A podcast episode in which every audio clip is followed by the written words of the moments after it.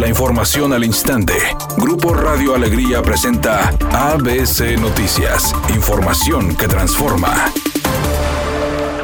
La aplicación de la segunda dosis de la vacuna de Moderna contra el COVID-19 para jóvenes de 18 a 29 años inició este miércoles en el municipio de San Nicolás y finalizará hasta el próximo viernes. Así lo informó el alcalde Daniel Carrillo, quien agregó que el universo a vacunar en este rango de edad es de 67 mil personas, más las que están rezagadas que hayan sido vacunadas con el antígeno del mismo laboratorio. Hoy con este inicio cerramos esta primera etapa, si la entendemos, en donde se han dividido por grupos de personas por las edades y estamos esperando que exista una siguiente vacunación, seguramente para todas las personas que por haber tenido algún contagio no pudieron dar continuidad al esquema de vacunación y esto seguramente el próximo mes el gobierno federal estará convocando a los gobiernos. Por otra parte, adelantó que con este rango de edad concluirá la primera etapa de vacunación en este municipio y se alistarán para una nueva etapa de atención a rezagados que actualmente son positivos a COVID. En el caso de los que traen una segunda dosis con la misma marca de la vacunación, por supuesto que estamos haciendo integraciones en todos los municipios, entonces por supuesto que habrá adaptación, pero recordemos que es segunda dosis.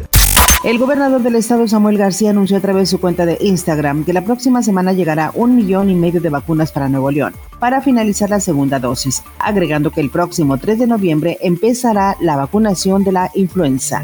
El canciller Marcelo Ebrard informó que gracias al diálogo de alto nivel en materia económica y de seguridad, el gobierno de Estados Unidos accedió a la solicitud de México de reabrir su frontera y reactivar la actividad económica el 1 de noviembre. Solo podrán ingresar quienes cuenten con certificado de vacunación contra el coronavirus. Le agradecí al secretario Mallorcas a nombre del presidente de la República que hayan tomado en cuenta este planteamiento de México, que nos hayan informado su resolución día de ayer, que hayan aceptado muchas propuestas que hicimos en el camino para lograr esto.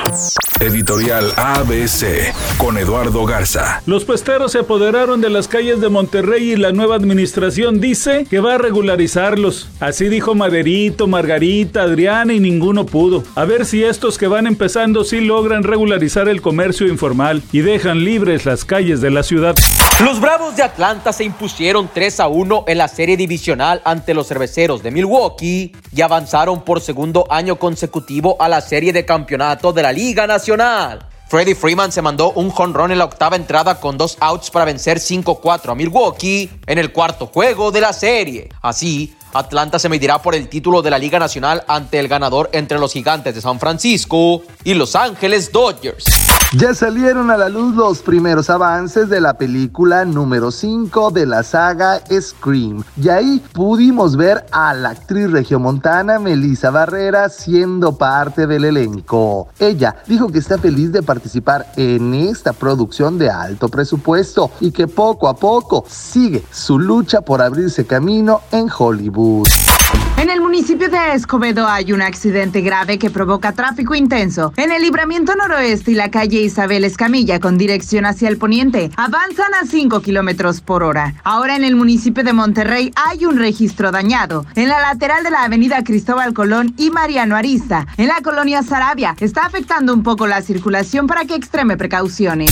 Es un día con cielo nublado. Se espera una temperatura máxima de 34 grados, una mínima de 28. Para mañana jueves se pronostica un día con cielo medio nublado. Una temperatura máxima de 34 grados, una mínima de 22. La actual en el centro de Monterrey, 29 grados.